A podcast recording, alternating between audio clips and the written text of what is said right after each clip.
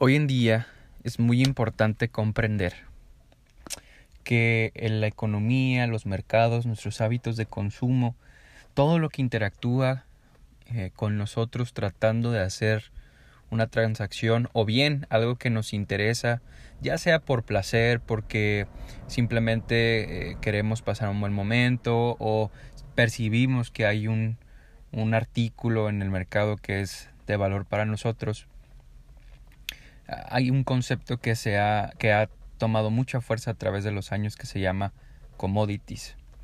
Básicamente, eh, los commodities antes tenían que ver con la materia prima, como es el agua, el gas, cosas que son naturales, que, que son indispensables.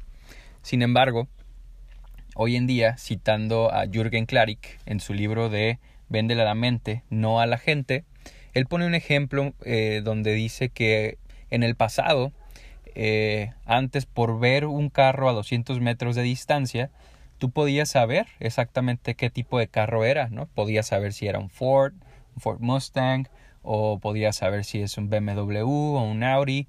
Eh, hoy en día no sabes. Hoy en día puedes ver uh, un carro que parece un Audi, pero te acercas y resulta que es un Kia.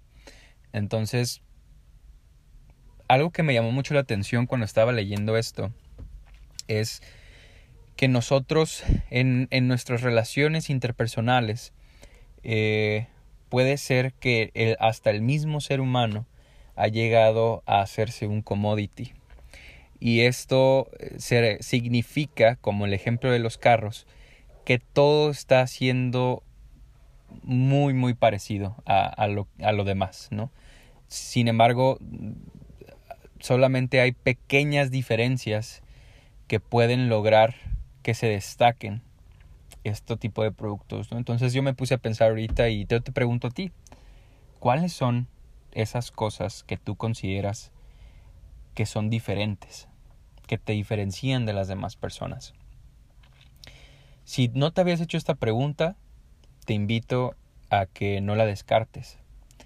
Porque en este mundo de redes sociales, en este mundo de humo, es muy importante estar totalmente consciente de qué ofrezco yo, quién soy yo como persona. Si tú logras descifrar esto, amigo, tienes el 90% del éxito en la vida, lo que sea que signifique tu éxito, ganado. Así que toma el tiempo. Yo te recomiendo dos cosas. Encuentra tu pasión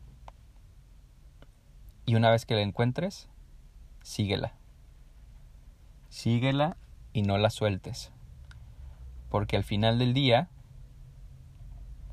esa pasión nos va a llevar a disfrutar la vida al máximo.